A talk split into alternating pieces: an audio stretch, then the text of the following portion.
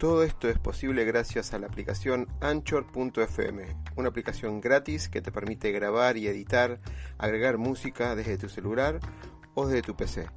Anchor nos permite distribuir además todos nuestros podcasts en todas las redes conocidas de música y podcast como Spotify, Apple, Google, entre otros. Puedes bajarte la aplicación directamente desde Android Store o Apple Store o directamente ir a la dirección anchor.fm y empezar ya con tu podcast. Negocio, pasión, éxitos y miedos. Un punto de encuentro para compartir, aprender e inspirar conversando, con la conducción de Oscar Schmitz.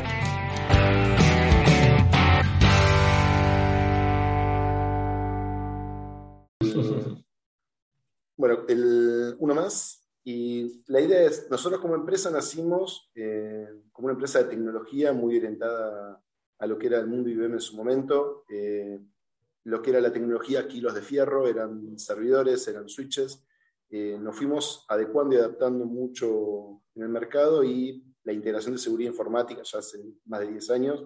Empresa, creo que este año, el año que viene ya cumplimos 20 años. Teníamos más pelo algunos, siempre fui gordo, nunca fui flaco, pero bueno, nos fue dejando nuestros achaques. Y pasamos un, ahí está, y uno menos. Y un poco dentro del mercado, además de infraestructura, integramos seguridad informática, de lo que era exclusivamente en su momento éramos monolíticos en IBM, fuimos ampliando el scope, más que nada porque nos encontramos un mercado de clientes con necesidades muy disímiles y cada uno necesitaba su adecuación, tanto en infra como en seguridad informática. entonces, los dos pilares de, que eran muy separados en su momento de lo que se hacía de seguridad informática con determinados clientes, se hacía de infraestructura, hoy cada vez está más integrado. La verdad que dejando de hablar de infra de servers y pasando a hablar de cloud, se empezaron a mezclar muy, muy al filo los, los mundos de, seguridad informática, networking y procesamiento, y hoy son más los proyectos de transformación de los data centers que tenemos de legacy a sistemas cloud o de aplicativos la segurización de aplicativos donde estén, que mm, de lo que son kilos de servers o de switches o de proyectos de, tradicionales como un Wi-Fi que había originalmente. El foco nuestro es banca y gobierno, son los dos mundos más consumidores de todo este tipo de, tecnología y estamos ahí haciendo pie. Pasamos una más.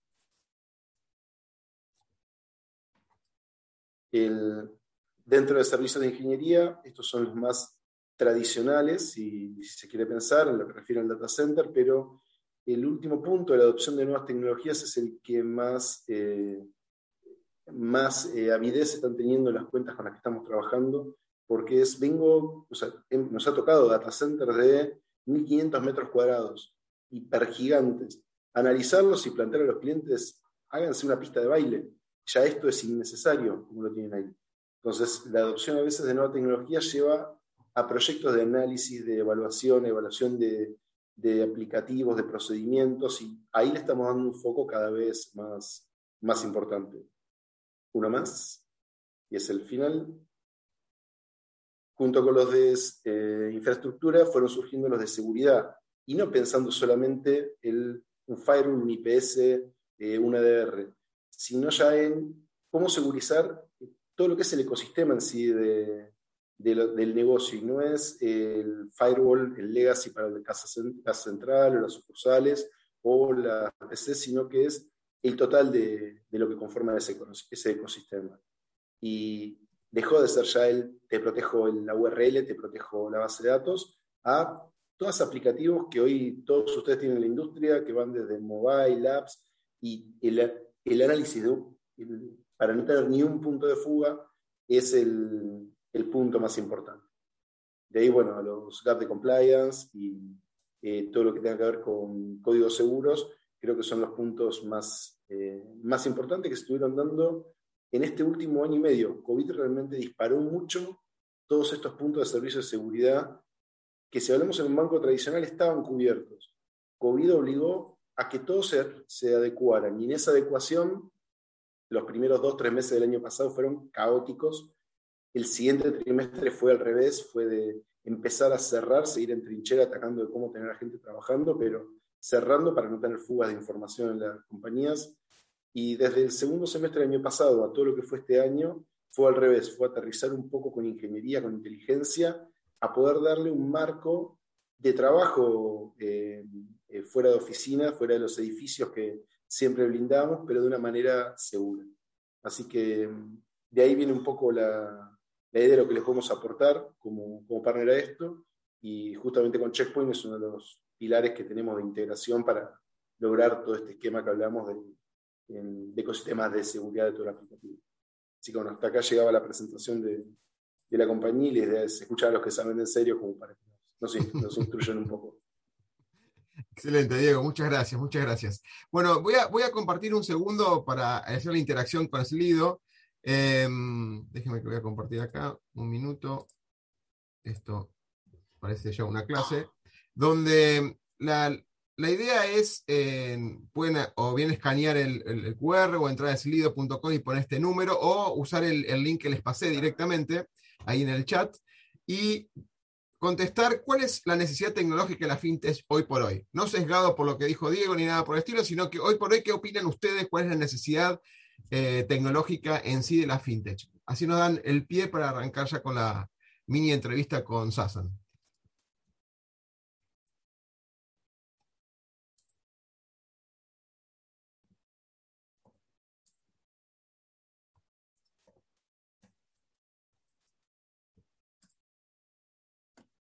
Bien, ahora sí ya estamos. Ya tengo dos, hay dos, anímense. No sea, es anónimo, chicos, ¿eh? a ver, es, no, no va a aparecer el nombre. Lo único que va a ser no anónimo es la, la, contienda final, porque sí o sí necesitamos el nombre. ¿no? ¿En cuál chat? En, en hay una instancia, acá, Carlos, si entras a ese link es lo mismo que entrar directamente al QR y te va a presentar en la parte de sondeos de arriba, te dice la misma pregunta que estamos viendo, viendo en pantalla. Genial, Carlos, gracias. Pueden poner más de, una, un, de un tema. Allá hay ocho, así que 10, así que vamos a ir visualizando un poquito, a ver si hay alguna coincidencia. Bueno, seguridad, Acá hubo un poco de sesgo de la gente Checkpoint, me parece. Pero bueno, agilizar de forma segura, eh, marco regulatorio y tecnologías autogestionadas. Esto es algo interesante para verlo así en la cátedra de SASA. No, no sé si va a haber tiempo para verlo. Open API, eh, disponibilidad, libertad, agilidad de forma segura, etc. Billetera digital, transacciones 7x24, on the fly.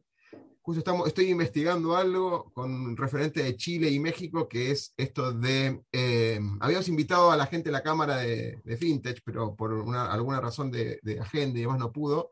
Y esto del futuro, el futuro del dinero sin dinero físico, ¿no? Que se está dando mucho y, en, y consonancias. Bueno, genial, buenísimo. Voy a sacar la, esta pantalla, lo voy a poner en primer plano a ver si puedo a, a Sasan. Sasan, ¿estás por ahí? Sí. Estoy acá, estaba muteado, no sé si me escuchan bien. A ver. Sí, ahí está. Sí, sí, perfecto.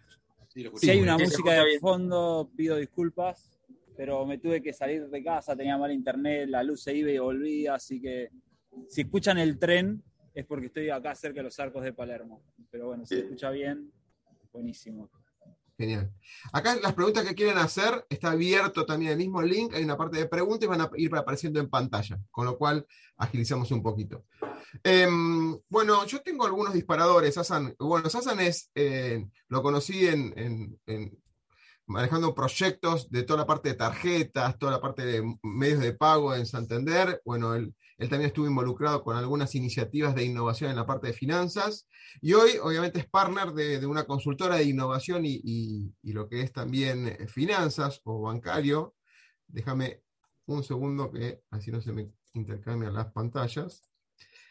Y en particular, a raíz de su conocimiento y, y, sus contactos con la Universidad de San Andrés, armó una, un posgrado. Un post, a ver si lo tengo acá. A ver si no tengo nada. Claro, acá tengo una serie de preguntas. Deben un segundito, ¿eh? ¿no? Perdón.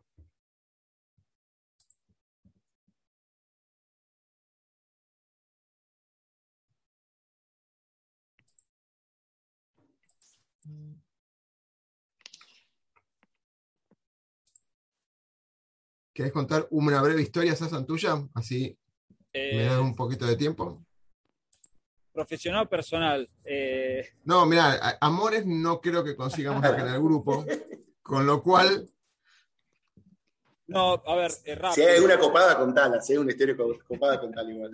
Es para meterle onda.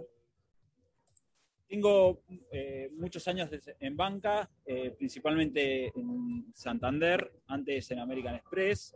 Lo último que hice en el mundo corporativo fue el running de Open Bank, que es el banco digital de, de Santander, que ya está en proceso de Friends and Family y demás. Y, ahora- y actualmente estoy, eh, tengo una consultora que se llama Partner, que lleva procesos de eh, todo lo que tiene que ver con procesos de transformación, de digitalización eh, de- en la industria financiera, pero más integral, ¿no? Todo lo que tiene que ver con cultura, customer experience, eh, eh, todo lo que tiene que ver también con metodologías ágiles y demás. Nosotros entendemos que el proceso de transformación no es solamente una cuestión de comprar fierros, ¿sí? sino que tiene que ver con eh, una cuestión más integral, cambiar el mindset en, en la organización y es un poco más profundo. Así que bueno. excelente, esa- y, y ¿Quién también mejor co- coordino la, un programa de transformación en San Andrés, que de transformación en servicios financieros. Hoy Ese terminamos justo el, el programa y probablemente arrancamos una tercera edición a mitad de año. Cuando, si, si- vamos a hablar de Argentina un poquito, ¿cómo, cómo vos con tu visión y tu experiencia bancaria, ¿no? Y obviamente participan en la opinión de todos, ¿no? ¿Cuál es el nivel de bancarización de Argentina? Y si podés compararlo con el resto de los países, mucho mejor. Eh, bueno, Argentina tiene un nivel de bancarización bajo, muy bajo. Eh, está entre los países con nivel de bancarización más bajos en la región. Hay más o menos, eh, calculá que es un 50% de la población, o sea, todo lo que son mayores de edad, 16 años para arriba, eh, que se pueden ban- bancarizar, hoy en Argentina es un 50% y tenés eh, un Chile que está en un 75% más o menos, y después tenés países eh, con economías eh, mucho más pro en, casi el 100%, o sea, personas que pueden acceder a un producto financiero en el sistema financiero formal, más o menos en, en esos niveles. Pero también tenemos un 50%, pero Argentina lo que tiene es que la mitad de esa población que está bancarizada eh, la tiene porque tiene que tener una cuenta obligatoria, porque tiene que cobrar el sueldo, tiene que cobrar la jubilación o, eh, por ejemplo, todo lo que son las AUH y demás. Por lo tanto, económico, claro. Sí, eh, por lo tanto hay, hay una oportunidad muy grande. Ahora, si te vas al tema de créditos, el ratio es un poco mejor, o sea, más o menos un 50, un 40% de las personas tienen acceso a un producto de crédito, pero si lo comparás contra PBI, estamos en el horno, o sea, estamos en un 15, 16%, de nuevo, un Chile en un 120, un, no sé, una Australia en un 130. Entonces, hay, hay todavía una oportunidad muy grande en, en ese aspecto. También teniendo en cuenta que eh, bancarización, o sea, el, el desafío es bancarizar y generar inclusión financiera, pero porque siempre esos, esas variables están muy atadas a, al progreso y al bienestar de- del país, o sea, se mide mucho en ese sentido también. Em, Sasan, que siempre se dice quiénes son los que cortan el bacalao, ¿no? O sea, quiénes son los referentes en este tema. Pareciera que es- está bastante dividido, pero a veces no es tanto. Eh, a ver, lo divido, divi- dividilo en, en tres grandes grupos. Están los, el- el- lo que es el sistema financiero, el, el sistema financiero o lo que son las entidades financieras, que también es chico, son en total son más o menos 80 entidades financieras, eh, que son las que, las que están, eh, que tienen la licencia por el Banco Central para poder operar. Así, súper simple. Eh, ahí tenés los bancos públicos, los bancos privados, las eh, compañías financieras, las sucursales de los bancos extranjeros y demás. Después tenés otro grupo que son las entidades eh, no financieras, que son esas que son auxiliares al- a lo que es el mercado financiero. Por ejemplo, eh, Coto o Carrefour que tiene su tarjeta. Bueno, Carrefour en este caso eh, tiene ya una licencia bancaria para operar, es un caso distinto, pero son aquellos que su actividad principal no es la financiera y tienen como secundario la actividad financiera. Y el tercer gran grupo son las famosas fintech, ¿no? que son estas eh, fintech, y ahí hay un montón de puntos de vista. ¿no? Fintech es finanzas y tecnología, es brindar servicios financieros a partir de la tecnología. Eh, pero claramente hoy eh, todas están tendiendo a ser fintech porque todos los bancos, y recién lo decían, eh, cada vez el proceso de digitalización y, de automatización cada vez es más grande y casi todas se, están transformando en empresas de tecnología que brindan servicios financieros. Bueno, y ahí en la fintech podemos hacer doble clic y tenés un, todo un mundo, ¿no? Em, Sasan, eh, en, ese espacio que parece que hay mucho, pero también hay ciertas limitaciones quizás de las personas, ¿por qué no ir a, la parte del, del, banco tradicional? ¿no? ¿Cómo ves vos este crecimiento de la fintech o este conjunto de, carteras, de posibilidades que se está dando eh, en los últimos 3, 4 años? Ok. Me, voy la razón, o sea, la razón de, yo creería, tengo una intuición de que es por el contexto que marcaste al principio, pero el crecimiento a qué se debe, básicamente. Eh, bueno, a ver, yo me iría un poquito más atrás, me iría 15 años atrás. Eh, pasaron una serie de cosas, o sea, una hay que entender el contexto, o sea, la, gente cambió. Eh, cambió muchísimo este último año, pero ya viene cambiando en en sus, eh, eh, socialmente, culturalmente, de la manera en que interactúa, de la manera en que interactúa con la tecnología.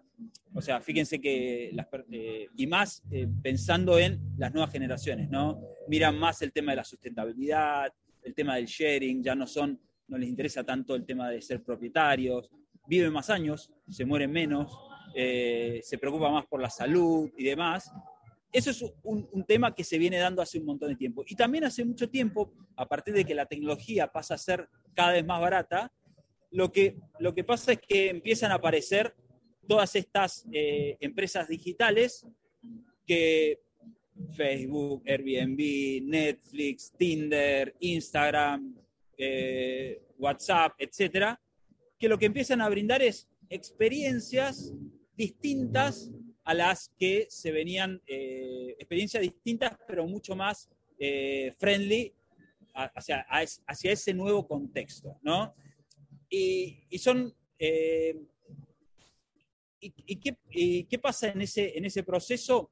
Este contexto, con estos cambios de hábito y estas nuevas tecnologías, lo que empiezan a generar como una especie de clientes distintos, super clientes, ¿no? Clientes que se autogestionan solos, clientes que eh, no, se bancan mucho esto de, la fricción en la hora de la transacción, ¿no? ¿Qué pasaba hasta hace un par de años cuando vos querías abrir una cuenta, tenías que ir a un banco, no era inmediato? ¿Qué pasaba cuando estabas esperando que te llegue una tarjeta de crédito? Tampoco era inmediato. ¿Qué pasaba cuando tenías un problema? Eh, la resolución tampoco era rápida.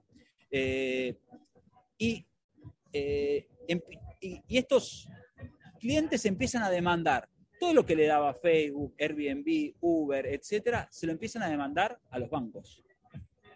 Y se genera un gap, un gap que quienes lo aprovechan, las fintech, las empresas de tecnología, empiezan a darle experiencias mucho más satisfactorias, eh, grandes diferencias con la banca tradicional. Poner al cliente en el centro y desarrollar todos tus servicios a partir de ese cliente. ¿Qué problemas le vengo a resolver? Ahora, los bancos, ¿qué hacían? Estos son los productos, vamos a, tratar de colocar estos productos. Eh, ¿Qué otra cosa hacían las fintech o qué hacen las fintech? Mobile first, siempre pensando desde el móvil. Los bancos, modelos mucho más tradicionales, más eh, web first, ¿no? más sistemas on-premise.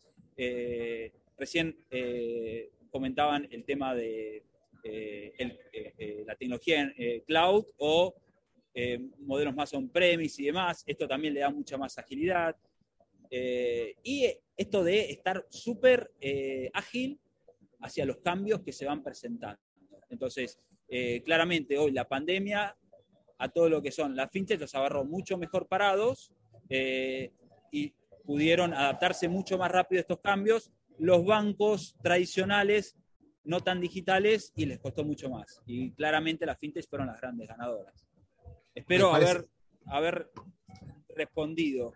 Sí, ahí da, da, para un debate conjunto, ¿no? Porque parecería que también la, estructura de dinosaurio y la fortaleza, más allá de, la infraestructura de un banco tradicional, no le da el dinamismo que está eh, necesitando el mercado hoy por hoy de, los clientes. Obviamente esa cercanía de la, experiencia del usuario es fundamental, como dijiste. Ahora, si yo pusiera los bancos de un lado y pusiera las fintes del, ocho, del otro, digamos, eh, o también te diría los bancos de un lado y cualquier línea de lo que es blockchain en el sentido de criptomonedas,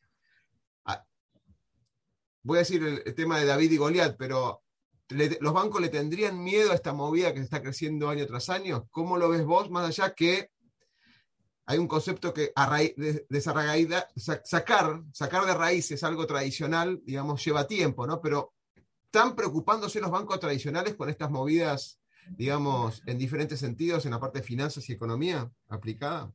Sí, claro, porque si mirás los números, eh, los bancos tradicionales, olvidémonos de la pandemia, ¿no? Ya venían perdiendo cartera. Estas fintech, eh, eh, fintech, estamos hablando de billeteras digitales, eh, todo lo que son servicios de inversión, lo que tiene que ver con crowdfunding, lo que tiene que ver con préstamos, etcétera, venían ganando y venían creciendo de manera exponencial. Sin ir más lejos, por ejemplo, Ubalá tiene más de 2 millones de clientes, con una estructura de 300, 400 personas. ¿sí? Más allá de que Ubalá ahora adquirió un banco digital y demás. Pero creo que eh, ya, no ya no te tenés que comparar contra otros que están haciendo lo mismo. O sea, hoy tus grandes o sea, el, entorno se puso mucho más competitivo. ¿sí? Hoy tenés las Big Tech, que ya en varios países, este, este año Google anunció que iba a lanzar su banco digital. Y iba a hacer una alianza con una cantidad de bancos X. Eh, las Big Tech, Google, Amazon, Facebook y demás, que tienen los datos. ¿sí? Tienen una muy buena experiencia de usuario. Tienen los clientes son los grandes eh, competidores. Otros son los, estos los famosos Asian Tech, que están en Asia, pero si se llegan a venir para este lado, eh, solo las tres más grandes tienen 2.000 millones de clientes, ¿sí? Y ya hacen eh, fintech en, sus, en, sus, en sus áreas, en sus lugares. por lo tanto, hay, hay, hay, hay una gran cantidad de competidores, pero a su vez lo que está pasando es que el sistema financiero, llamarlo tradicional, necesita rápidamente convertirse para no ser eh, irrelevante para los consumidores. O sea, ese es el gran problema, que te volvés irrelevante y no nosotros, o sea, los más grandes, sino las generaciones jóvenes que ya dicen, yo no piso un banco nunca. Eh, vos, vos te tomás un taxi y no es que te preguntás si tiene una licencia para, para, subirte. Vos agarrás, buscas la mejor experiencia, te tomás un Uber, ves cuántas estrellitas tiene el conductor y no le preguntás si tiene una licencia o, todas esas barreras que antes eran grandes barreras de entrada. Lo mismo pasó en, la banca. Entonces, los, eh, los jóvenes o los millennials, los centennials, lo que quieren es viajar, tener el mejor celular, tener seguridad, el que mejor se lo dé es a donde van a ir. Hay una estadística que dice que más del, que, más del 70% de los millennials dijo que abrir una cuenta en, en un Facebook, eh, en un Amazon, eh, que, en ese sentido que no, les hace ruido que no, no tengan una licencia bancaria. Totalmente, totalmente. Te hago una última pregunta y voy a mostrar algunas, algunas reflexiones o preguntas que también están haciendo, como para ir dándole el paso al equipo de Checkpoint también para hablar de seguridad en la nube y seguridad en, el mobile. Em, ¿Qué viste que cambió, más allá de estar encerrados ¿no? en esta pandemia, con el efecto de, de, no usar el dinero, con el efecto de usar alguna fintech, porque no podían usar el dinero físico muchos, y obligó, como tantas cosas, a irnos al plano digital? Creo que esto no es ajeno, pero decímelo vos en tu mirada, lo que los tenés en números o, en tendencias o tu, tu, digamos, tu reflexión al respecto. ¿Qué pasó después de la pandemia?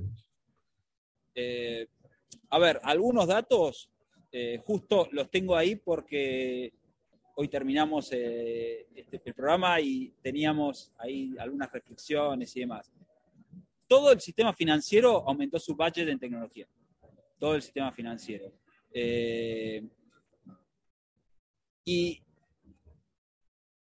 el, el casi el 100% aceleró todo lo que son sus iniciativas de digitalización. O sea, en ese sentido, ese fue el, gran cambio. O sea, la mayor cantidad de inversión fue ahí. Ahora, eh, también hay que entender que es, eh, como decía yo al principio, digitalizar no es transformar. O sea, no quiere decir que vos digitalizando eh, vas a conseguir mejorar una experiencia de usuario. ¿sí? Entonces, recién al principio decían cuáles son las principales tendencias en fintech. Eh, yo te diré que el principal desafío que trajo la, pandemia es eh, ofrecer una, una, muy buena experiencia, ¿sí? De una manera segura, sin fricciones. ¿Y por qué es el gran desafío? Porque cuando vos querés ser súper amigable en un onboarding de un cliente, ¿sí? tu principal problema es justamente la seguridad. Tu principal problema es que si vos no le puedes pedir un montón de datos o le podés, eh, temas que ustedes manejan mucho mejor que yo, que es eh, poder eh, ser mucho más seguro para saber que ese es el cliente, que vos, que, que te lo pueda autenticar de la mejor manera, que que, cada vez que hace una transacción es una transacción segura y demás, si vos te pones muy duro, tu experiencia es mala. Entonces, el principal desafío es eso, dar una muy buena experiencia de una manera super friendly, sin fricciones, pero a su vez segura. Excelente, Sasan. Te agradezco un montonazo estos minutos. ¿eh? quedan obviamente siempre preguntas, un, montón de preguntas por, por esto, esto que sigue mutando y se sigue acomodando, ¿no? Así que, bueno, muchas gracias. Em, ¿Y quién va a dar primero de Checkpoint? ¿Mobile o cloud? Eh, ¿Qué tal, Oscar? Es Stalin y vamos a ver la parte de seguridad móvil, eh, si te parece. Perfecto. Para arrancar. Tú, tú compartes, ¿no? Sí, sí, ya la comparto. Vamos a ponerla por acá un segundito. Sí, cómo no. Ahí me confirman, ¿está por ahí? ¿Lo pueden ver? Sí, perfecto, perfecto. Súper. Eh, vale. Antes que nada, eh, espero por ahí, por ahí veo las cámaras abiertas de algunos, sé que algunos ya están degustando el vinito, me parece, me parece adecuado considerando la hora, una envidia sana desde acá. Eh, mi nombre es Stalin Ulloa, yo soy representante de Checkpoint, de una división que se enfoca particularmente en un desafío que se está dando mucho en la actualidad es una división orientada a lo que es la seguridad de usuarios, dispositivos, aplicaciones, accesos, y que se puso muy, muy, muy en boga por el tema de lo que pasó y la coyuntura COVID que afectó a distintos tipos de organizaciones y obligó a la transformación. No me gusta usar este término de transformación digital porque es demasiado trillado, en todas las charlas se habla de lo mismo, pero que de cierta forma obligó a las organizaciones a generar este tipo de cambios o transformaciones. Bien lo mencionaba Sassen en algunas de sus intervenciones, por ejemplo, la voz de estos tres grandes grupos que teníamos, los bancos grandes, de estas organizaciones tipo retail que tienen sus propias unidades financieras, y también de las fintech, que de cierta forma, exceptuando las fintech que ya nacieron con ese mecanismo de, de agilidad, de orientadas hacia la movilidad, estas otras organizaciones tuvieron que transformarse y tuvieron que empezar a entregar servicios de una forma diferente. Por ejemplo, ya no te ibas a acercar a una tienda de retail a que te den la tarjeta de consumo, la tarjeta de crédito, lo que sea. Ya directamente querías descargar el app desde tu marketplace y, poderla usar, registrarte en línea como lo harías en cualquier otro servicio grande y, poder trabajar. Entonces, esto generó varios desafíos. Y en estos minutos vamos a hablar de un desafío específico que es cómo afrontar desde el punto de vista de organización la seguridad del usuario desde su dispositivo móvil. porque si bien es cierto, como fintech o como organizaciones podemos garantizar un framework de desarrollo seguro de las aplicaciones, podemos usar el framework de OWASP o diferentes frameworks para garantizar que la aplicación sea segura. Podemos usar herramientas de terceros para, de cierta forma, ponerle un escudo al código fuente de la aplicación. Pero si el dispositivo que el usuario está usando, el celular que el usuario está usando, definitivamente no está protegido, todo lo que hagamos por detrás puede estar expuesto. Entonces, un poquito es eso lo que nos queremos enfocar en estos minutos. Lo vamos a ver desde dos áreas, desde el área específica del usuario y de su dispositivo como tal, y desde el área ya vista como, desarrollador de la aplicación y cómo entrego esa seguridad al usuario de una forma transparente. Otra de las cosas que mencionaba Sasan es que el usuario quiere una experiencia transparente si yo me descargo la aplicación de algún retail o de alguna fintech, lo que menos quiero es que aparte me tenga que ir al marketplace a descargarme un software de seguridad para, no, es muy complicado, tiene que ser lo más nativo y transparente posible. En ese sentido, eh, perdón que esta lámina esté en inglés, la acabo de generar hace unos 20 minuticos. Esto sale de una nube de inteligencia que tiene Checkpoint y es cuáles son los principales riesgos de seguridad que tenemos en Latinoamérica medido en los últimos seis meses. Esto es para toda Latinoamérica, medido en los últimos seis meses. Lo acabo de generar hace 30 minutos. Y si ustedes ven, dice los malwares top listados en Latinoamérica incluyen troyanos de banca. O sea, entre los principales malware que tenemos están aplicaciones tipo troyanos, están ransomware enfocados específicamente a aplicaciones y sistemas financieros. Porque los atacantes están viendo eso. Los usuarios ahora están accediendo a todas las aplicaciones desde los dispositivos móviles. Y si vemos acá, a nivel de movilidad, el porcentaje de ataque en Latinoamérica está por encima del porcentaje de ataques globales. Es decir, hay mucho impacto a dispositivos móviles. Y alguien puede decir, ah, pero 1.7% es marginal, es poco. 1.7% por la cantidad de dispositivos móviles que existen en Latinoamérica, que por cierto son más que personas, es un número importante, entonces es algo que debemos tomar en cuenta. Se lo quería mostrar simple y muy brevemente como para darles una visión de por qué es importante esto. Eh, los dispositivos son cada vez más vulnerables. Eh, primero, eh, aun cuando se llaman dispositivos personales, casi nunca un móvil es personal, con excepción de aquellos que estén casados y tienen bloqueado con cualquier código para que su esposa no le pueda ver el mensaje. En general, el dispositivo móvil no está así. El código de acceso lo tienen nuestros hijos o lo tiene cualquier persona, nuestra pareja o el que sea. Entonces, normalmente no es que podemos garantizar mi móvil es seguro. Puedo entregárselo a mi niño para que vaya a clases en línea o para que se conecte a un juego y tú no sabes qué está haciendo él. Puede estar descargando una aplicación que es maliciosa, puede estar accediendo a páginas web de ataques de phishing. Es decir, hay muchas formas como los dispositivos pueden ser atacados y por ende el usuario. Y también existe la disposición de que a través de estos ataques yo puedo tener acceso a contraseñas, ataques tipo ransomware de banca o ataques que generan una pantalla sobre otra, permiten que un usuario pueda ingresar claves, contraseñas de banco y así yo puedo obtener información. Específicamente, ¿qué tipo de ataques estamos viendo? Aquí hay el segundo que vemos, o el primero en la parte izquierda, es un ataque que nosotros, más que un ataque, fue un problema de desarrollo que expuso a dispositivos móviles que se llamó Aquiles. Eh, Aquiles no era un tema de que un usuario descargaba una aplicación maliciosa, algo así. Aquiles era un problema que venía directamente medido en los chipset Qualcomm, que estaban presentes en más del 40% de los dispositivos móviles a nivel global. Hablamos de miles de millones de dispositivos que estaban expuestos. Y esta exposición generaba que un atacante use esta brecha de seguridad y desde ahí pueda generar algún tipo de ataque de robo de información o acceso a información de las personas. Tenemos otro tipo de ataques que son ataques tipo ransomware, donde un usuario accede a un marketplace. ¿no? Normalmente pensaría que si entro a Google Store las aplicaciones que están ahí son seguras. Eh, gran error. Normalmente las aplicaciones de Google Store, si uno se diera el tiempo para leer las políticas de seguridad, entendería que hay aplicaciones que pueden estar 30 días sin que nadie haya verificado si son válidas o no. Entonces yo como usuario no me puedo confiar de eso.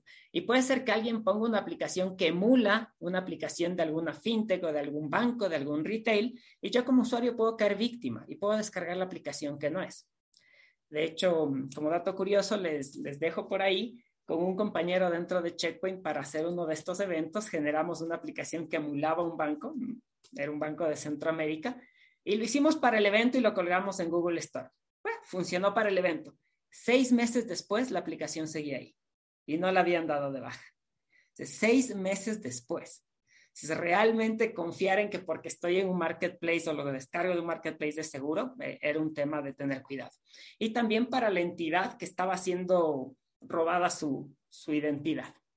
Entonces, existen diferentes tipos de exposiciones que pueden tener estos dispositivos. Estas son malwares específicos orientados a instituciones financieras. Tenemos Bankbot, tenemos FateBank, que son malwares que lo que buscaban, por ejemplo, era robar las credenciales y lo hacían de la forma más sencilla de todas. Lo que hacían es básicamente poner una ventana superpuesta, una ventana sobre la ventana de la aplicación que quería abrir. Quería abrir la aplicación de mi banco y él generaba una ventana por encima con una interfase muy parecida y yo simplemente ingresaba mis datos. Y ya con eso el atacante tenía esa información, la recolectaba a través de un, de un mecanismo de comando y control. Esto iba a un servidor y resulta que podía tener accesos a mis, a mis cuentas, podía llegar más allá incluso y podía tener acceso a números de tarjeta de crédito y otro tipo de información, porque yo como usuario lo único que veía era una interfase similar a la que yo estoy acostumbrado a trabajar y sobre eso ingresaba la información. Hay muchos ejemplos de este tipo de aplicaciones. Podría haber llenado 5, 6, 10 slides de este tipo de aplicaciones o de este tipo de ejemplos. Lo único que quiero decirles es que es real. Muchas veces un usuario piensa que en el móvil no pasa nada. Me descargo la aplicación, ingreso mis datos y me logueo. Cada vez es más usual que tú te subes a una unidad de transporte, lo que sea, y alguien que está sentado al lado tuyo está haciendo una transacción bancaria desde el celular. Y, es normal, es común, es algo que se está dando. Pero ahí vamos a una pregunta. ¿Y cómo proteges ese dispositivo? Seamos honestos y de los que estamos aquí, que la gran mayoría somos personas de tecnología. y somos gente que sabe de lo que estamos hablando. ¿Cuántos realmente tenemos algo para proteger? El celular, lo que sea, cualquier cosa. En la laptop todo el mundo habla de la solución X y Z. Yo sé lo que estás pensando, Diego, no lo vayas a decir, no es el momento, no es la instancia. No, no, tengo iPhone, es seguro. Hoy no, es seguro, directamente.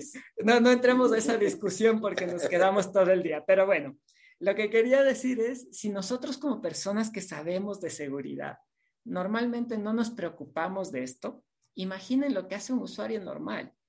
El usuario normal lo único que sabe es que cuando le llega algo al celular hay que darle clic y abrir. Le llega un mensaje de texto, primero le da clic, luego ve lo que se abre, ingresa información y después piensa por qué lo hizo. Y perdón que lo diga tan duro y tan crudo, pero así funciona. Si lo primero que hacemos en la mañana es cuando suena la alarma es darle clic al celular para callarla. O sea, estamos tan acostumbrados a esa interacción que no vemos los riesgos a los que nos exponemos y eso es lo que usan los atacantes. Ya cuando hablamos de seguridad móvil, entonces, ¿en qué tenemos que pensar? En algo que nos permita prever o prevenir que estos ataques se lleguen hacia el usuario. Es decir, que el usuario ni siquiera puede estar en contacto con este tipo de amenazas. Si ya el usuario está expuesto, normalmente va a caer víctima de. Si yo permito que el usuario reciba ese hipervínculo, ya va a ser víctima de. Tiene que ser algo que me permita proteger todo tipo de dispositivos móviles, no solo los personales, no solo los corporativos, no solo si es un bring your own device o si es una estrategia tipo COPE, en general todo tipo de dispositivos y debe entregarme disponibilidad, eh, visibilidad. Entonces tengo que buscar una solución que me entregue todo esto y sin que afecte la experiencia del usuario. Este es otro término que a mí me encanta. Todo el mundo habla de la experiencia del usuario. No podemos afectar la experiencia del usuario. Normalmente la seguridad va contra la experiencia del usuario. Mientras más seguro queremos hacer las cosas, más pasos implica que el usuario deba dar. Normalmente lo vemos así. Buscamos una aplicación, buscamos un mecanismo que me permita asegurarlo sin que impacte en la experiencia y la facilidad de uso que tiene el usuario sobre la aplicación o sobre el dispositivo. Y aquí tenemos dos áreas. La primera, como les mencioné, es específicamente el dispositivo como tal. Esto lo podemos ver desde el punto de vista corporativo. Por ejemplo, si yo quisiera proteger a mis usuarios internos de la empresa, entonces lo que yo hago es una solución que directamente, una APK que se instala dentro de un dispositivo móvil, iOS o Android, se llama Harmony Mobile y lo que hace básicamente es determinar el estado de seguridad del dispositivo. Ver si hay una aplicación maliciosa instalada, si es que la voy a descargar, analizar la aplicación, evitar que la instale, eh, si es que es maliciosa, validar la red Wi-Fi a la que estoy conectado, si es una red Wi-Fi segura o insegura, y en base a eso determinar si puedo o no acceder a ciertos sitios. Y finalmente validar si es que las aplicaciones, parches de seguridad del dispositivo están instaladas. Este es un mecanismo tradicional que funciona perfecto en el mundo corporativo. Es decir, por ejemplo, si yo quisiera proteger a los empleados de mi organización. Pero ya cuando vamos a un ambiente diferente, que es el ambiente donde yo quiero entregar una aplicación como, eh, como un servicio al usuario, que el usuario descargue mi aplicación desde el marketplace y desde ahí genere cierta funcionalidad, necesitamos otro tipo de control. No puedo obligarle al usuario que instale una solución de seguridad móvil. No puedo obligarle a que pague una licencia de una solución de seguridad móvil. Tengo que hacer algo sencillo. Y aquí es donde... Stalin, fíjate, perdón, Stalin, mientras hablas, eh, hay una pregunta que dice, imposible evaluar el riesgo de capa 8. Sí, no, es en mobile, En mobile es imposible contener o controlar lo que quiera hacer el usuario. A fin de cuentas, él es el dueño del aparato por más que sea corporativo. Ese es el punto central. Sí, no, y, y, seamos francos, aquí siempre ha habido una discusión de eh, cuando hablamos de seguridad de dispositivos, ¿quién es el responsable? ¿Es la organización? ¿Es el desarrollador de la aplicación o es el usuario? Y a la final cada uno te va a dar una razón y, y todos tienen razón. Puede ser responsabilidad del usuario, pero no puedo delegarle a un usuario toda la responsabilidad. Si somos personas, a la final como personas estamos expuestas a hacer y cometer errores. No puedo delegarle al dueño del dispositivo necesariamente, porque no necesariamente es un dispositivo corporativo. No puedo delegarle solo al dueño de la aplicación, porque por más framework de seguridad con el que se desarrolló la aplicación, eh, si los dispositivos no son seguros, pueden haber problemas. Entonces, es, un conjunto de, evaluar cómo mitigar la mayor cantidad posible. Eh, volviendo al tema un poquito, obviamente los, eh, los servicios financieros están bajo ataque es clarísimo, eso es una realidad. Aquí tenemos algunos ejemplos de ataques específicos hacia aplicaciones o servicios financieros móviles, entonces hay que tenerlos en cuenta. Las organizaciones tienen que cumplir con regulaciones, hay que cumplir con regulaciones. Por ahí alguien mencionaba si es que se pueden hacer eh, análisis de gaps para las normas PCI DSS. En la parte de preguntas vi que alguien lo ponía por ahí. Cuando se desarrollan aplicaciones móviles, eh, este tipo de aplicaciones tienen que alinearse con ciertas normas que pueden ser regionales, como PSD2 para la Unión Europea, con ciertas normas que pueden ser locales, eh, con, con distintas cosas.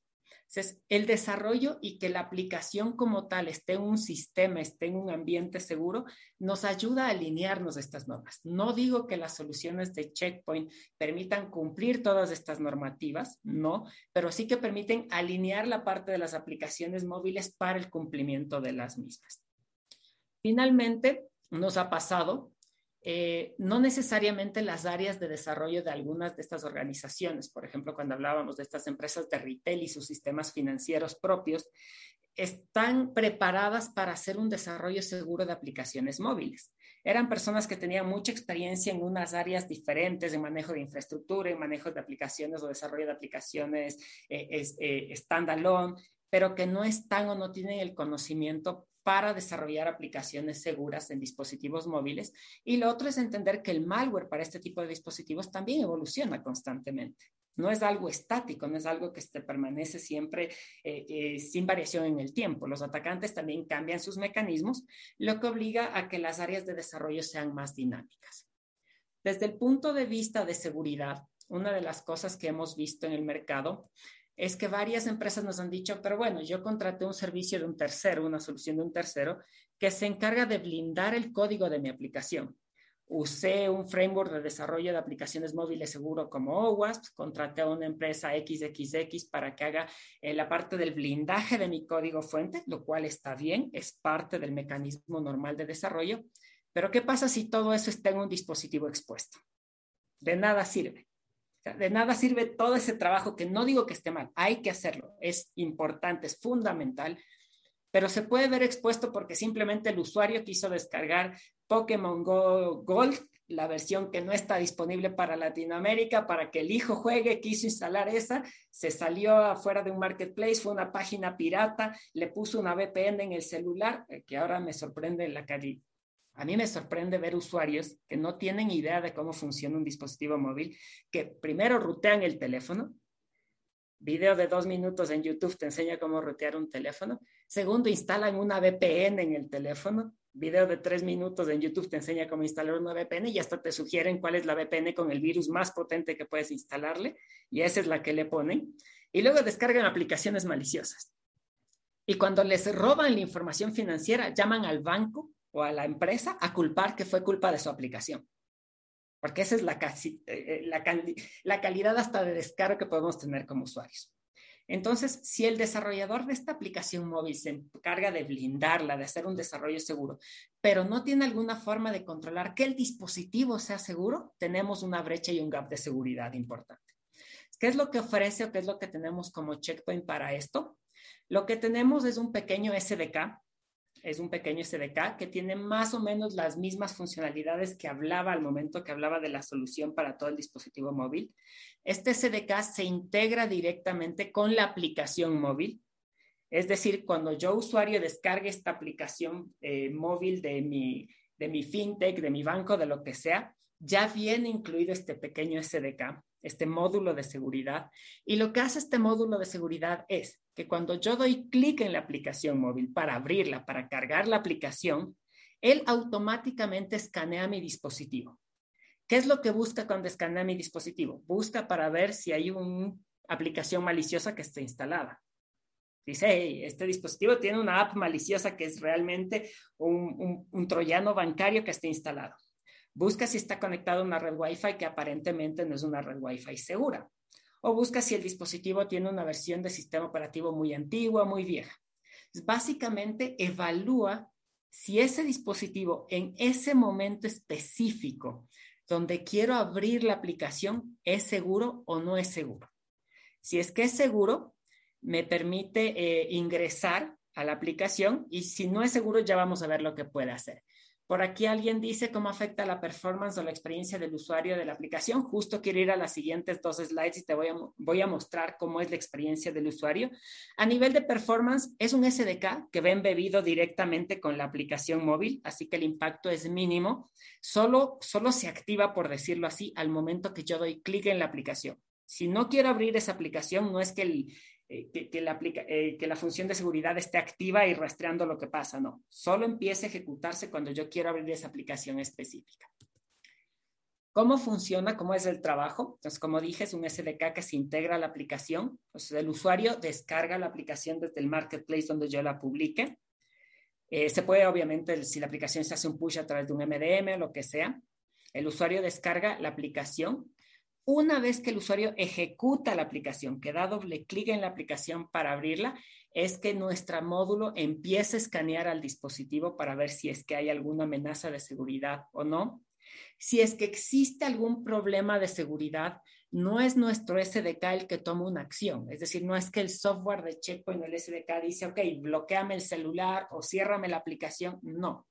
Lo que hace Checkpoint es notificar a la aplicación principal de esta problemática. Oye, hay un ransomware instalado. Oye, hay un riesgo de man in the middle eh, en la red. Y la aplicación principal es la que tomará una definición sobre cómo interactuar. ¿Qué quiere decir esto? Me voy a saltar este dispositivo. Esto es lo que muestra nuestro SDK, le, le, notifica a la aplicación host del problema. Aquí dice particularmente, mira, hay un malware instalado en el teléfono. Y lo que hace la aplicación host o el software principal es básicamente esto. El usuario accede, se detecta que hay una problemática de seguridad y el desarrollador de la aplicación puede decir, bloqueale ciertos módulos. Es decir, por ejemplo, bloquea el módulo de transferencias o transacciones bancarias. O directamente puede decir, no le permitas loguearse a la aplicación. Es decir, que cuando él quiere ingresar el usuario y la contraseña y se quiere loguear a la aplicación, directamente lo bloquea. Básicamente lo que busca este SDK, y con esto ya termino, es poder entregar no solo el ambiente, eh, entregar un ambiente seguro, mejor dicho, a estas aplicaciones móviles que ya fueron desarrolladas con frameworks seguros de desarrollo, que ya fueron de cierta forma blindadas a través de software de terceros para su código fuente, pero también ahora garantizar que el entorno donde la aplicación se esté ejecutando, el dispositivo móvil como tal, es seguro. Con eso yo me garantizo que un ataque tipo ransomware que quiera ponerle una pantalla al frente del usuario para robar contraseñas no se pueda dar o que el usuario al menos no pueda acceder e ingresar esa información o a esta aplicación bancaria específica mientras el dispositivo esté en un estado de riesgo. Y para ello no necesito que el usuario haga nada diferente a descargar la aplicación original. No tiene que descargar otro software, no tiene que comprar una licencia de nada adicional. Directamente cuando descargue el aplicativo original, va a tener acceso ya a estos módulos de seguridad. Es básicamente lo que buscamos y mm, solo para recordarlos, eh, esto viene impulsado por este nuevo cambio que se está dando a raíz de la coyuntura donde todos son accesos remotos y accesos desde otros lugares. Es lo que les quería comentar, lo quise hacer bastante rápido porque entiendo queremos pasar a la parte más de la decantación o, de la cata del vino, pero, pero tenemos unas preguntas. Claro que, sí. Eh, ¿Cuánto tiempo tarda el escaneo de un dispositivo? Porque viene de la mano de, con la performance, ¿no? Claramente. El, escaneo es muy rápido, te diría que tarda tal vez un tiempo de un segundo, exagerando un par de segundos, tal vez menos, según el tipo de dispositivo. Ahí también sabemos que hay dispositivos gama baja, gama media, gama alta. Algo que pueden probar, aunque este va a ser un poco más eh, exhaustivo, aquellos que son usuarios de Android pueden entrar a un marketplace y busquen algo que se llama Checkpoint Check Me para Android es básicamente un módulo gratuito, no tiene ningún costo, que cuando tú lo instalas y lo ejecutas, él hace un escaneo del dispositivo, como para que vean qué es lo que hace. Pero como SDK realmente tarda, por decirte, uno o dos segundos y es exagerar. Es realmente bastante eficiente. Una última pregunta es, e, ¿ese, ese SDK tiene acceso a los datos del usuario, por ejemplo, nombre, IP, ubicación y el historial de sus operaciones? ¿A, qué tiene acceso? Lo primero, y seamos claros, tanto la solución de seguridad móvil completa como el SDK en el caso de Checkpoint son GDPR compliant. Es decir, todo lo que son las normativas de cumplimiento de seguridad o de protección de datos y de identidad del usuario de la Unión Europea, que también se extiende a otros países, está siendo respetada. Normalmente todos los datos que manejamos los manejamos a través de anonymizers. Entonces, no es que yo pueda decirte, por ejemplo, que el usuario, en el caso del SDK sobre todo, no te voy a decir, el usuario Pepito Pérez descargó la aplicación YYY, que es un malware. No, eso no te lo voy a decir. En el caso de la solución corporativa completa, ahí podemos llegar a ser un poquito más intrusivos desde el punto de vista de análisis de riesgo, pero para el SDK no, no hay esa problemática. Excelente, Stanley, excelente. Te pido, sí, que dejes de compartir. Hay una pregunta que le voy a hacer al final sobre el onboarding, porque me parece que impacta en los dos, tanto en cloud como en mobile, pero le voy a dar pie a lo último a Daniel para que lo haga exactamente, que es un experto en fraude. No, que haga, no, es que hace fraudes, como siempre le digo, sino que pelea contra... Oscar, Oscar, meto un comentario ahí. Eh, la realidad, bueno, la idea es no abrumarlos tampoco con las presentaciones pero cualquier duda que les surjan, después si quieren hacemos una reunión puntual y los vamos a visitar por estos temas, podemos, hacer POCs. A Stalin le gusta hablar, lo conocemos hace mucho. la, la, realidad está buenísimo aprovechar su conocimiento, pero la idea es hacer un evento, presentar dos soluciones, entonces si nos extendemos al nivel de detalle, eh, digamos, muy fino, va a estar eh, insoportable. Preferimos que se tomen el vino o la picada escuchen y después los vamos a visitar por cualquier tema puntual y, lo, vemos en sitio. Excelente, excelente, buenísimo. Em, Sebastián, tienes el control. Hola a todos. Ah, solamente una, pregunta para Stalin. Uh, acerca de la charla, no, no, no comprendo. Entonces, ¿es mobile first o no? Sí, siempre mobile first, you know. Perfecto, perfecto. Pero es verdad que durante esta pandemia casi todo se, se cambió para, para mobile, entonces tiene razón. Uh, primeramente, gustaría decir que estoy realmente muy, muy feliz de estar acá con, con usted. Eh, mi nombre es Sebastián Miranda, soy Cloud Security Sales Specialist acá en Checkpoint. Uh, ya voy a compartir mi pantalla, pero perdón, voy, mi, internet no está muy bueno, entonces para no tener ningún problema voy a cerrar mi, mi, cámara. Entonces, y mira, también no soy, no soy guapo, eh, y, entonces no, no, creo que no hay problema. No, no hay problema. Vamos a enfocar en la. Sino.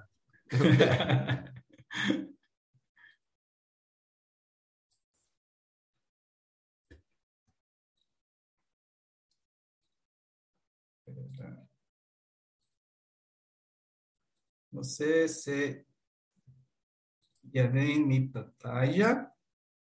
Sí, perfecto. Perfecto. Perfecto, Sebastián. Perfecto, muchas gracias a todos nuevamente. Acá están mis contactos. Mi, mi nombre es Sebastián Miranda. Estoy en, Brasil, en, en São Paulo. Eh, realmente es un placer para, para, para, mí estar ahora con usted para tener un, hablarnos un poco más de, de, de nube.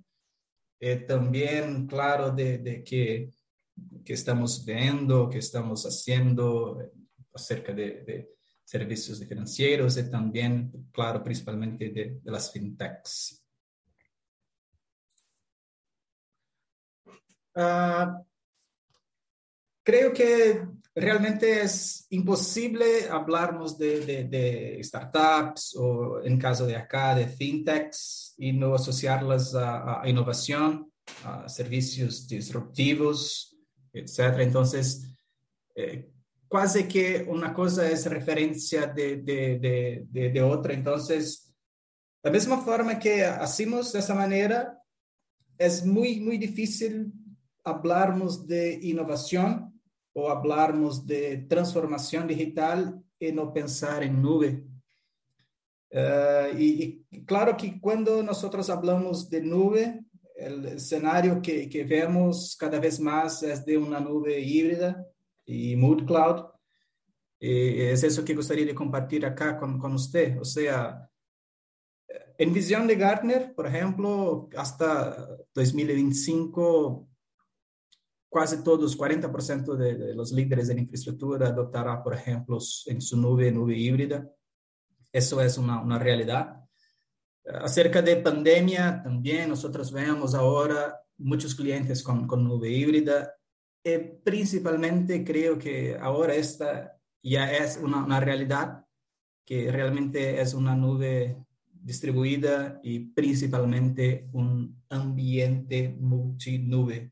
Eh, es eso que, que en charlas que nosotros tenemos acá con clientes, sea en Brasil, sea en todo Latam, es lo que vemos, multinube creo que multinube también, la parte de, de, nube híbrida, parte de sus ambientes en cloud, que parte de sus ambientes, de sus servicios, por ejemplo, en premisas. Pero, entonces, o, o que vemos son, son empresas, hoy día que vemos son empresas que usan la nube, son, o son nativas de, de, de nube, por ejemplo, eh, que precisamente con eso, con la adopción, por ejemplo, de nube, ellos buscan agilidad, buscan escalabilidad.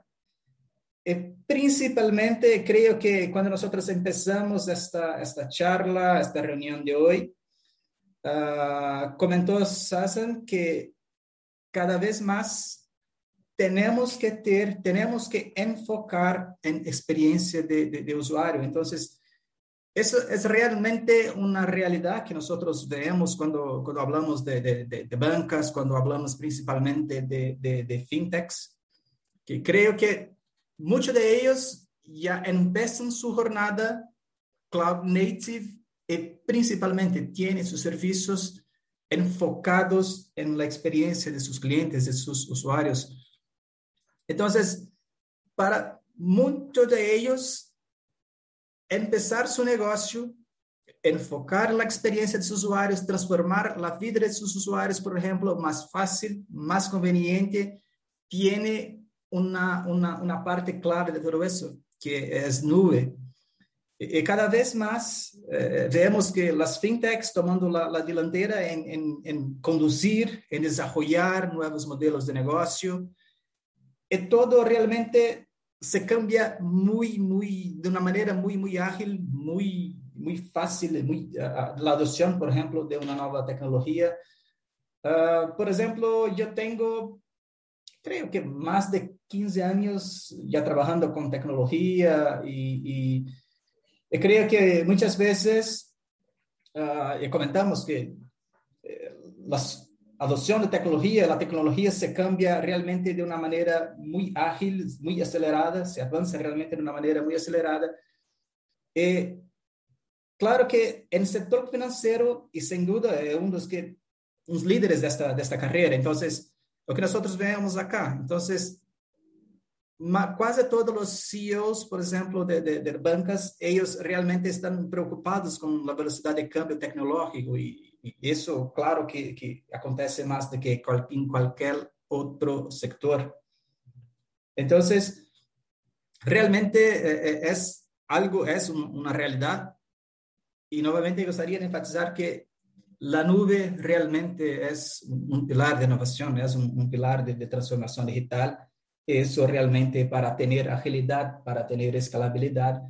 Uh, creo que muchos de, de, los ustedes que están acá, de sus clientes, de sus partners, ya hacen uso adopción, por ejemplo, de, de nube y también de, de, servicios en la nube. Uh, claro que cuando nosotros, por ejemplo, hablamos de, de nube, hablamos de innovación, hablamos de fintechs, tenemos también desafíos que, que, que, que, debes también tomar en cuenta, que nosotros debemos tomar en, en cuenta. Uh, tenemos, por ejemplo, regulamentaciones específicas para, para este segmento, sea SOX, sea PCIs. Y en este momento, en, por ejemplo, acá en, en Brasil, y creo que lo mismo ocurre en parte de la TAM, nosotros acá de Checkpoint estamos trabajando con algunos clientes financieros, de bancas, también de fintechs, en la preparación de su jornada, su adopción, por ejemplo, eh, la preparación de, todo que se dice respecto a, seguridad, para adopción de, la fase 2 y después de la fase 3 de, Open Finance. Entonces, es realmente increíble, es realmente genial como las instituciones financieras están, con, con, sea con, Open Finance, sea con cualquier otro servicio o, o, reglamentación, ellos están abriendo realmente un mar de, de oportunidades para, para nuevos negocios, nuevos servicios, principalmente servicios personalizados que, que uh, uh, se, se, empiezan con, con, la reglamentación y por adopción, por ejemplo, de, de, de Open Finance. Eh, claro que eso eh, es un poco también de, mi, de mi visión personal, pero eso es, solo el principio. Todas las charlas que nosotros tenemos acá con, clientes que están movidos en, este, en este mercado, uh, es muy claro que es, solamente el inicio. Ya tenemos muchas empresas acá que están desarrollando soluciones realmente muy innovadoras, para, por ejemplo, como uh, tener un, un, seguro para su coche en el modelo pay-per-use, o sea, realmente enfocado en desarrollar negocios, enfocado en desarrollar soluciones que tengan user experience como centro de todo eso. Entonces, mira, tenemos acá muchas oportunidades, tenemos acá mucha innovación, de eso tenemos también con nube, pero pero uh, como se dice, uh, Peter Parker, creo, de Spider-Man, con grandes poderes también vienen grandes responsabilidades. Entonces, realmente fintechs están en la delantera en, innovación, pero también tiene que adoptar, tiene, tiene que, seguir muchas reglas, tiene compliance, tiene sus PCIs, SOCs y, todo eso. Uh, gustaría en, este, en este slide solamente enfocar un poco, en, este es un relatorio de, de, también de Checkpoint, con algunas best practices y, y claro, tenemos best practices, pero está muy implícito, bien claro que para desarrollar, para adoptar estas best, best practices, también tiene desafíos. Entonces, uh, es muy, muy, muy importante que, que, tengan una estrategia de gestión, de postura, de complemento de seguridad en la nube, visibilidad de todo lo que pasa en su red, visibilidad de todo, de todo tráfico. FinTech realmente es muy ágil, entonces pero también tiene muchas reglamentaciones. Entonces, es realmente un desafío mantener todas las cosas en las fintechs que ellos se mantengan simples, sencillas. Eh, entonces, a veces para eso es realmente un desafío muy, muy grande que, que con todo lo que tiene que hacer, tiene que, que, seguir, las cosas se mantengan simples que con eso tenga agilidad, reduzca su, su, su, tiempo de go-to-marketing, por ejemplo, eh, porque lo mismo está haciendo la competencia. Entonces, realmente es algo que, tiene que tomar en cuenta.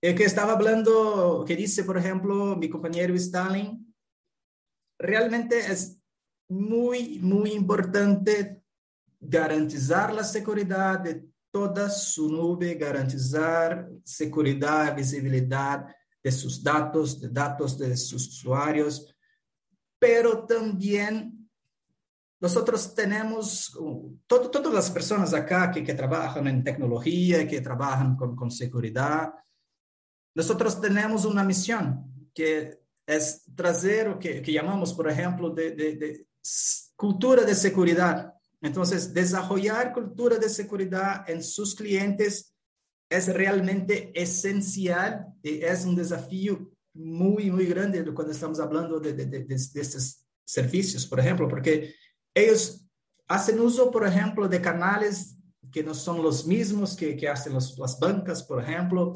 Entonces, mantener eso, crear la cultura en sus clientes, en sus usuarios, que tiene que tener best practices es realmente también, mira, estoy hablando acá de best practices, de mejores prácticas por, por su propia eh, cuenta. Entonces, uh, tener en su mobile todo lo que se dice respecto a, a seguridad, no hacer modificaciones, por ejemplo, de permisos o de routes. Entonces, realmente eso es, es muy, Sebastián, muy importante. Pero, ¿sí? Sebastián, te sumo, te sumo un tema ahí, porque yo venía escuchando de las primeras charlas de, que hablamos de la diferencia entre banca y fintech. Y yo creo que este punto que estás tocando ahora es como que la fintech nació para ganarle mercado a la banca tradicional. Y en un primer momento lo logró por lo que decías vos, agilidad, agilidad, un, un esquema totalmente distinto de acceso al cliente. Pero la banca es lenta, la banca tradicional, pero entiende lo que está pasando en el mercado y también está mostrando como un valor que todo esto que vos estás hablando ahora, que lo requiere la fintech, la banca tradicional lo tiene, lo tiene por regulaciones, lo tiene por normativa. Entonces, como que empezó también a, no sé si recuperar, pero sí a mantener parte del mercado de clientes que se le iba a ir por la seguridad. Hoy casi todos los WhatsApp que te llegan de ataques o malware cosas que hay se refieren casi siempre a fintech. Entonces, es como que esto va a requerir el, como tuvo su contraataque la banca tradicional, va a requerir una transformación de la fintech para poder hacer frente a un mercado bancario que después de tres años puede recuperar, puede ganar el gap que le gana la fintech de la agilidad. Entonces, va a requerir que la fintech segura, la fintech confiable, eh, a ojos de, de, lo que es el usuario, sea la, siguiente etapa, la, evolución de la fintech que nació como un, un evitarme una cola en un banco, sino que quiero que toda mi transacción sea segura, sea confiable, sea competente. Entonces, creo que parte de esto es, es esa explicación y vuelve siempre a lo mismo.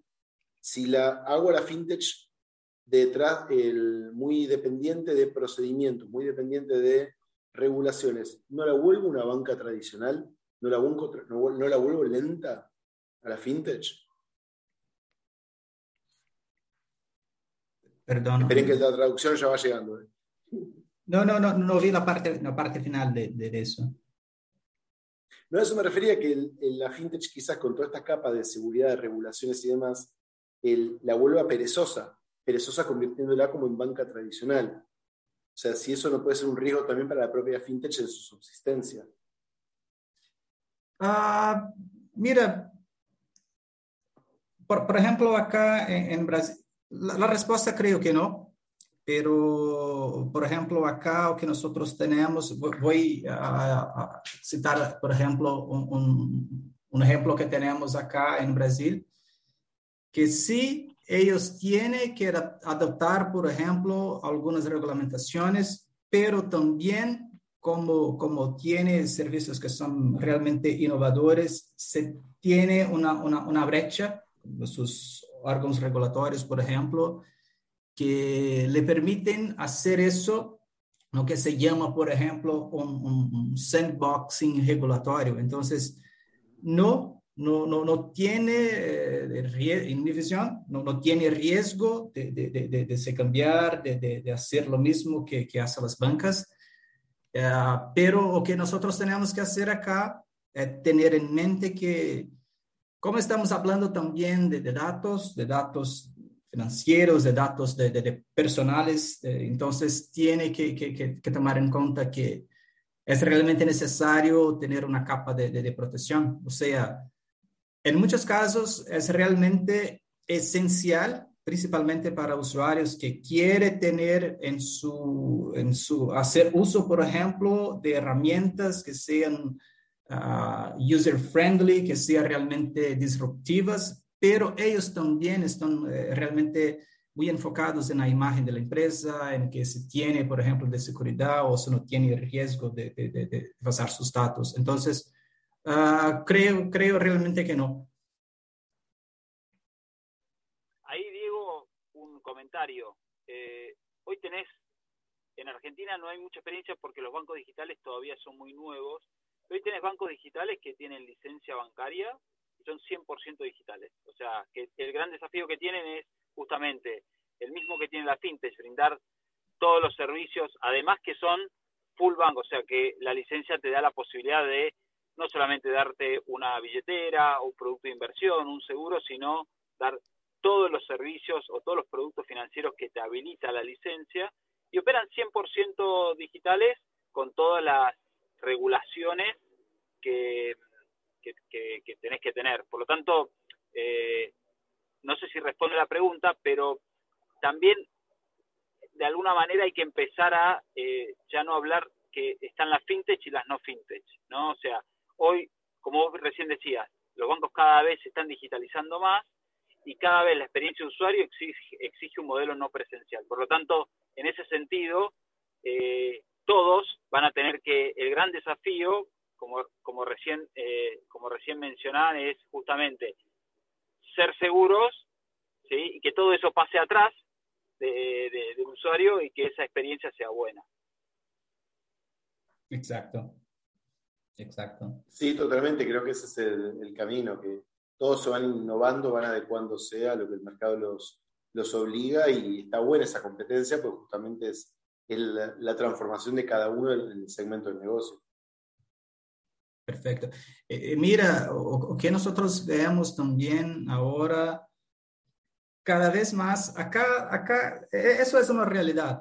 Uh, cuando nosotros hablamos de, de seguridad, tenemos un, un, un desafío grande de, de, de, retener, de mantener personas con high skill, eh, con entrenamiento correcto.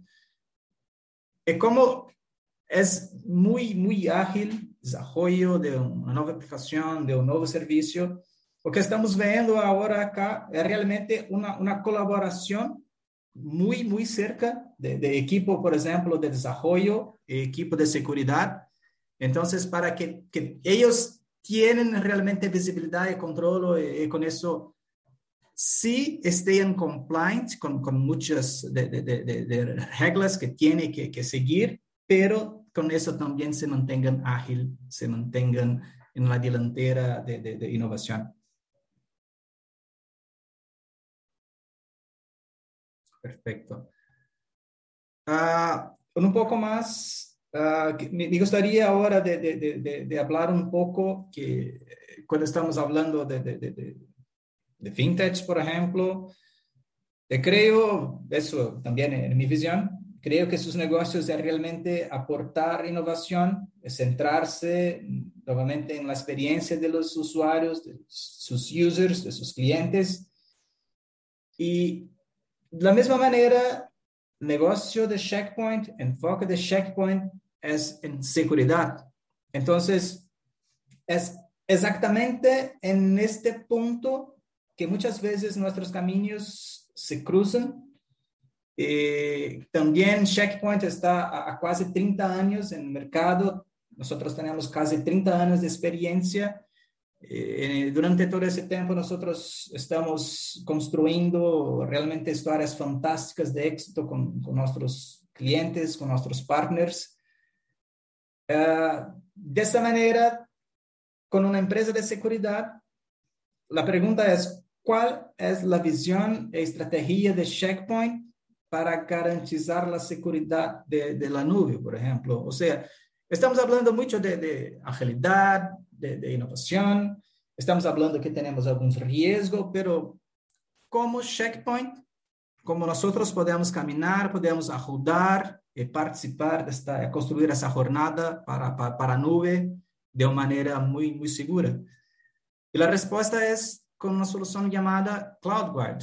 Y con eso nosotros tenemos seguridad de nube, o sea, sea para, para, para ambiente de nube pública, nube híbrida o multinube, nosotros garantizamos postura, gobernanza, visibilidad.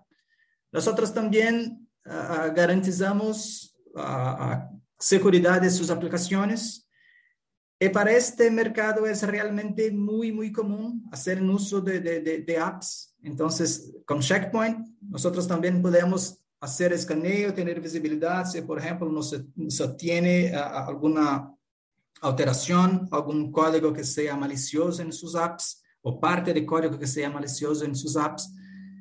Y principalmente, trazer acá o concepto de, de, de, de, no solamente de security first, pero también lo que nosotros llamamos de shift left, o sea, desde que empiezan, desde que el equipo de desarrollo empiezan a trabajar en una arquitectura, en un desarrollo de sus aplicaciones, es posible que el equipo de seguridad estén juntos desplegando uh, nano agents para ver si su código está o no compliance, compliance, si tiene o no muchos permisos.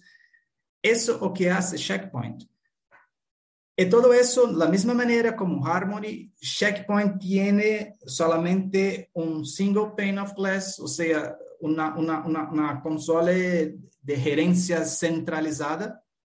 Y con eso realmente es posible tener visibilidad y control de, de todo, sea en su nube, sea de sus endpoints, o sea de, de, de su red.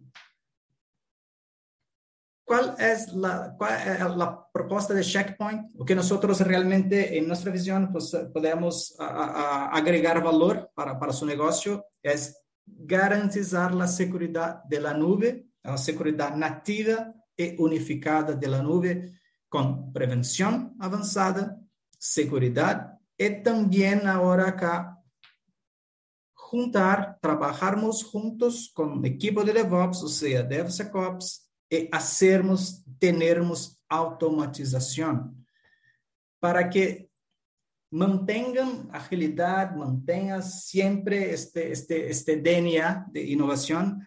Realmente, cuando estamos hablando de seguridad, en seguridad nativa de nube, automatización es una palabra clave. Una visión muy, muy breve de que hace Checkpoint.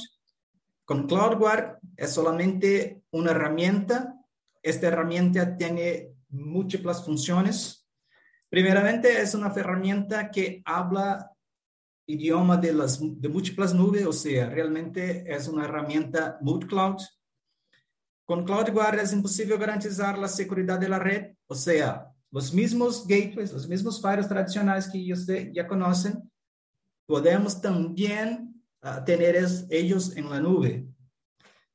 Nosotros de Checkpoint tenemos uh, Cloud Posture Management, que ese es un, un termo de, de, Gartner, se llama CSPN. Con eso es posible garantizar la gestión de postura y seguridad en la nube. Con eso, con CSPN, tiene visibilidad de todo que tiene en su nube, qué dispositivos, qué servicios, tiene que, que, que, que garantizar seguridad, si están o no en riesgos, es posible, por ejemplo, ver si, si, si, este servicio, si ese dato, por ejemplo, está en su región o no, se tiene o no que tener una, una, una encryption, por ejemplo. E, es realmente muy sencillo de, de tener visibilidad de todo eso. Es posible también, ya nosotros ya tenemos listo, por ejemplo, templates con todos los PCIs, con ISO, o eso realmente ya están listos. Es simplemente con un clic y ver si, por ejemplo, su nube o su servicio está ahora o no está compliant y o que tiene que hacer para que esté a compliance. También en CloudGuard es posible tener y garantizar que su workload tiene, tenga protección. O sea, realmente estamos hablando acá de shift left, o sea, desde que empiezan a desarrollar sus aplicaciones, sus servicios, sus apps, juntos podamos tener un escaneo de, de, de, sus códigos y decir si está o no compliant y desde que empiezan ya, ya decimos si, si tiene o no que cambiar. Y eso lo mismo se pasa, por ejemplo, con, con su ambiente de serverless. Cuando hablamos de, de apps, también uh, uh, para este sector, este mercado, es realmente esencial. El Checkpoint también así hace protección de sus apps, ve si tiene algún o no riesgo. Y para finalizar, una, una, una inteligencia, una generación de reports, también tener un track de que se, se tiene o no una amenaza, la razón, eh, desde todo el camino, todo el path, por ejemplo, de, de, esta amenaza a través de Cloud Intelligence y Threat Hunting. Uh, eso nosotros hacemos sea para AWS, para Google, para Azure, para, creo que ahora desde julio, también para Oracle Cloud, y lo mismo, la misma capa de protección, tenemos también la misma visibilidad, la misma gobernanza para sus ambientes de Kubernetes. Una visión muy, muy uh, uh, rápida acerca de, de, de, Gartner. Es eso que dice Gartner, que es, tiene que, que, que tener una, una, una, arquitectura, una best practice llamada CNAPP. Son tres pilares, Cloud Security Posture Management, Cloud Native Service Network Security, o sea, Next Generation WAF, DDoS, Firewall, IPS y también protección de sus workloads. Eso que propone Gartner es eso como checkpoint, como CloudGuard se alinea con lo que dice Gartner, Gartner para garantizar, para tener seguridad de su nube. Una visión muy, muy rápida de lo que nosotros hacemos, todas las funciones que nosotros ya tenemos eh, de manera default en nuestra herramienta. Eh, eh, todo eso es, nosotros ya tenemos listo eso en nuestra herramienta. Es muy sencilla hacer, por ejemplo, uso de eso.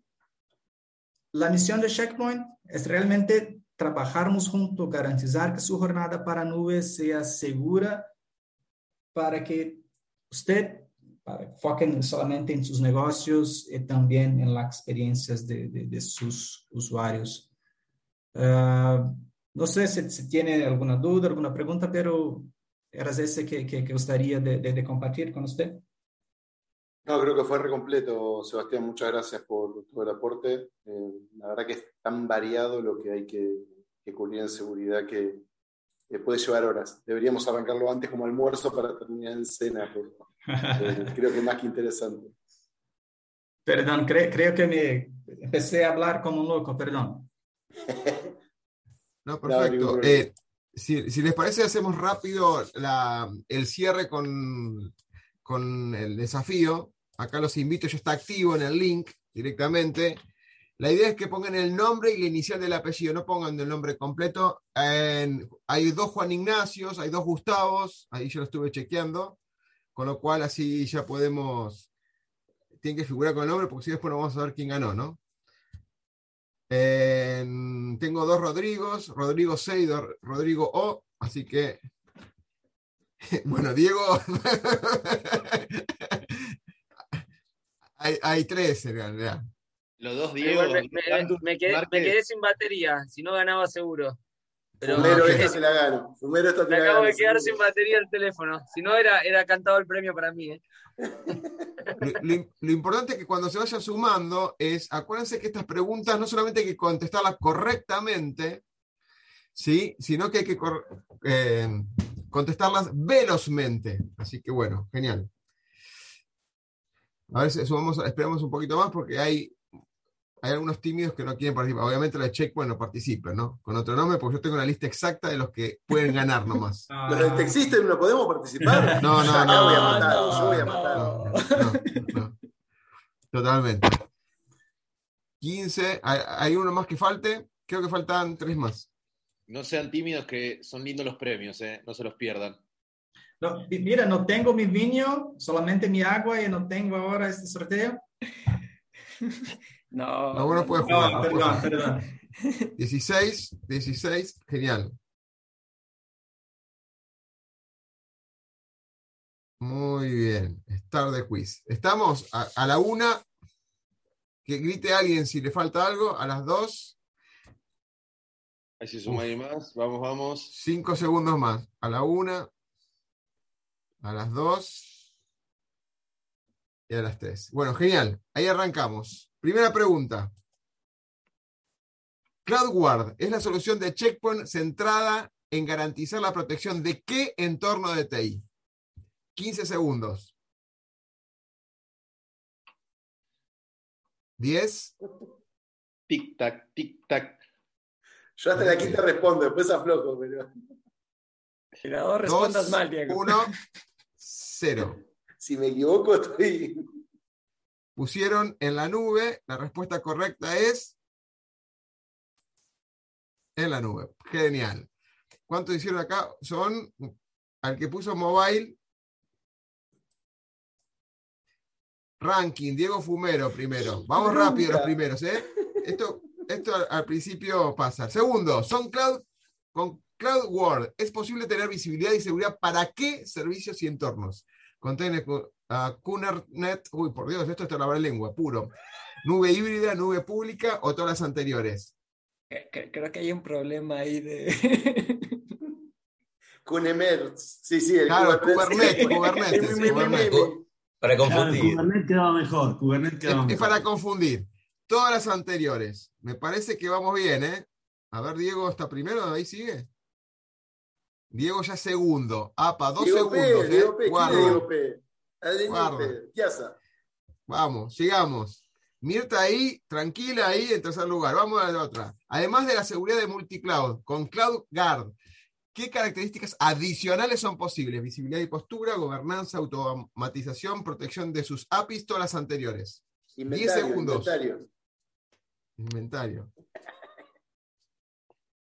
5 segundos. 2, 1.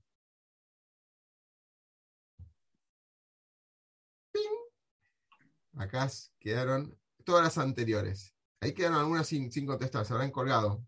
Y apareció Daniel P. De la nada misma, APA. Ah, Se desca- pa, pa, se- pa.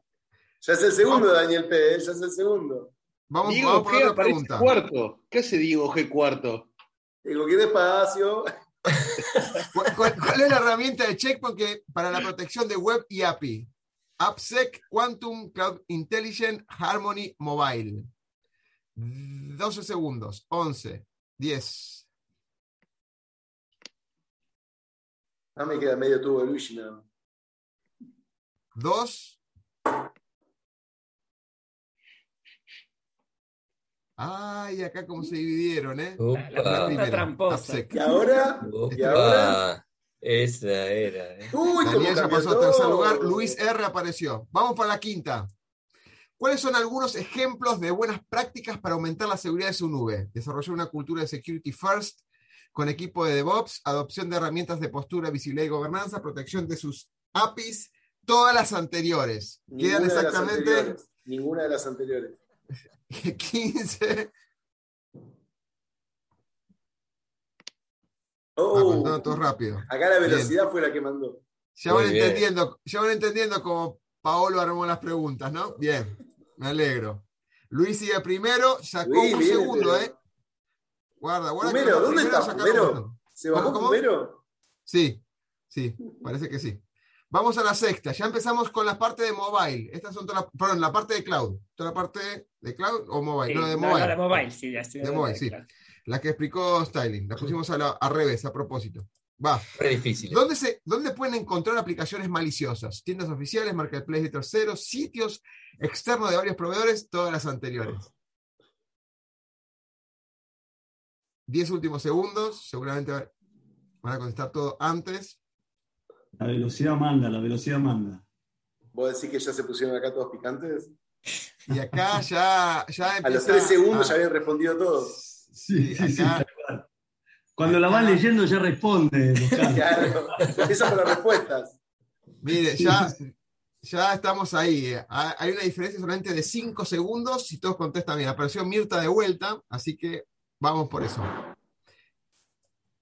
¿En qué vectores se debe trabajar para asegurar los servicios móviles? ¿Blindaje de código fuente, educación de usuarios, seguridad de los dispositivos móviles o todas las anteriores? Es como que trabajaron con diferentes personas para responder y todas buscaron la misma. No confunda, no confunda, no confunda. Quiere, quiere ponerla difícil, quiere darles la vuelta. Stalin, la próxima las hacemos antes integrando a todos los, los que quieren. Sí. Bien, vamos acá, todas las anteriores. Luis R, Leandro B, Daniel Firme, B, Luis. Diego G. Yo soy un firme cuarto, yo soy un firme cuarto. No peleo a nadie de su lugar.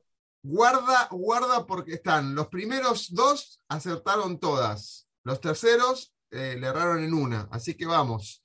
Por la octava, quedan tres.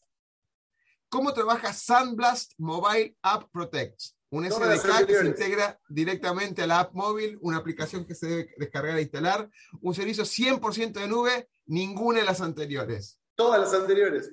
Es muy difícil. Uy, no sé qué responder. No sabe, no contesta. Bueno, no, no dijimos que era fácil, che. Para ser fácil, vayan a la secundaria. Bien. SDK, sí, hicieron una pregunta al respecto. Te iba a salir Muy fácil. Iba a salir fácil. Genial. Vamos con otra pregunta. Una vez Eh, detectado un ¿cómo riesgo de seguridad, ¿qué acción toma Sunblast App Protect? Cierra la aplicación en el dispositivo, reporta la amenaza a la app, notifica al usuario del riesgo, desinstala la aplicación. Vamos con esta, ¿eh? ¿Esto estuvo Fácil. para la charla? Yo no recuerdo que esto ya estaba en la Sí charla. estaba, Stalin. sí estaba, habían siete Sí, dibujitos. sí, sí. Ah, no te hagas, no te No hagas. hacer perder, no van a hacer perder. Mm, Muy bien, ¿cómo, muy cómo cambió todo acá? ¿Cómo Muy difícil. Ah. acá? Encima juntaste Bien. A ver la tabla, a ver cómo está la tabla ante la última, Oscar. Mirta primero. Mirta, ¡Vamos! me desplazó. Mirta, ¿puedes decir unas palabras? ¿Quién salió? ¿Quién salió? Mirta, ¿puedes decir unas palabras? Hola. ¿Cómo Está están? presen- ¿Qué tal? está presionada, Acá te la Mirta, jugás todo por todo. Todo por todo, Mirta, venís a la cabeza. Ahí con Luis, ¿eh? Ojo con Luis, ¿eh? Viene con dos segunditos, a ver quién le pega ahora. Tengan cuidado con Fumero, ¿eh? Fumero está Vamos con la última, vamos con la última. Fumero Fumero y Hoffman van calladitos y pácate. Bien. Bueno, silencio, silencio, que va la última, ¿eh? Última, adicional a Sandblast, a Protect. ¿Con qué otra herramienta Checkpoint puede proteger dispositivos móviles? Harmony, Email and Office, Quantum, Harmony Mobile, CloudGuard, DOM 9. Nine. Es muy difícil. Eh, pero siempre quejándose, che, siempre quejándose, muy difícil, muy difícil. Mirta o Luis, a ver. Ahí vamos. Y esto ver, define todo. Vamos. Opa, era fácil. Mirta, ¿qué elegiste? ¿Quién quiere Dom Nine? Harmony. Ujú. Mira, Harmony Mobile. Hay que ver el tiempo, hay que ver el tiempo. Dale. No, tiempo. Tan. Los tres primeros son los que ganan. Paolo, ¿le sacas un print screen vos? Sí, obvio. Escribano. Ahí va.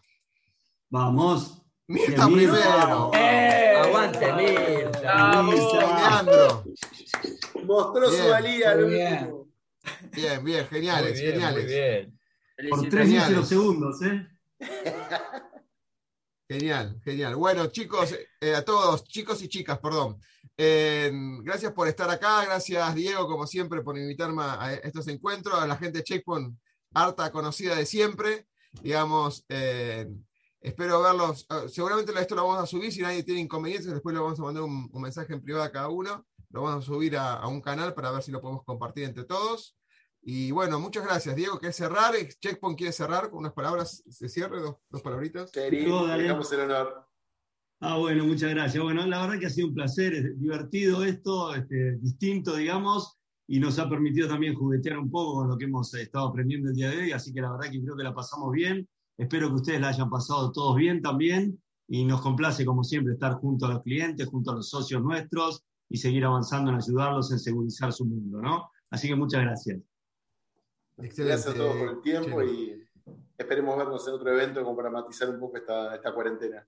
Excelente, excelente. Muchas gracias, Disfruten chicos. el- disfruten Gracias el a vino y la ¿eh? picada. Muchas gracias. Gracias a todos. ¿eh? Gracias, Oscar. Muchas gracias. Chao, gracias. Saludos.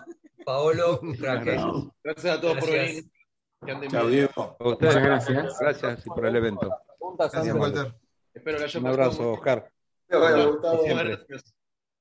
Nos vemos, Chao, gracias. chao, Diego, chao, Oscar, gracias. Hasta Luego. Paolo. El miedo a equivocarnos nos inmoviliza, nos aleja del éxito. El miedo a lo nuevo nos limita, nos quita oportunidades de crecer. Pretender resultados diferentes haciendo siempre lo mismo es una locura. Aprender a ser diferentes, aprender a ser innovando, es un desafío. Nuestra pasión nos moviliza a ilimitados desafíos. Y de eso se trata Negodocio. De lograr el éxito con pasión.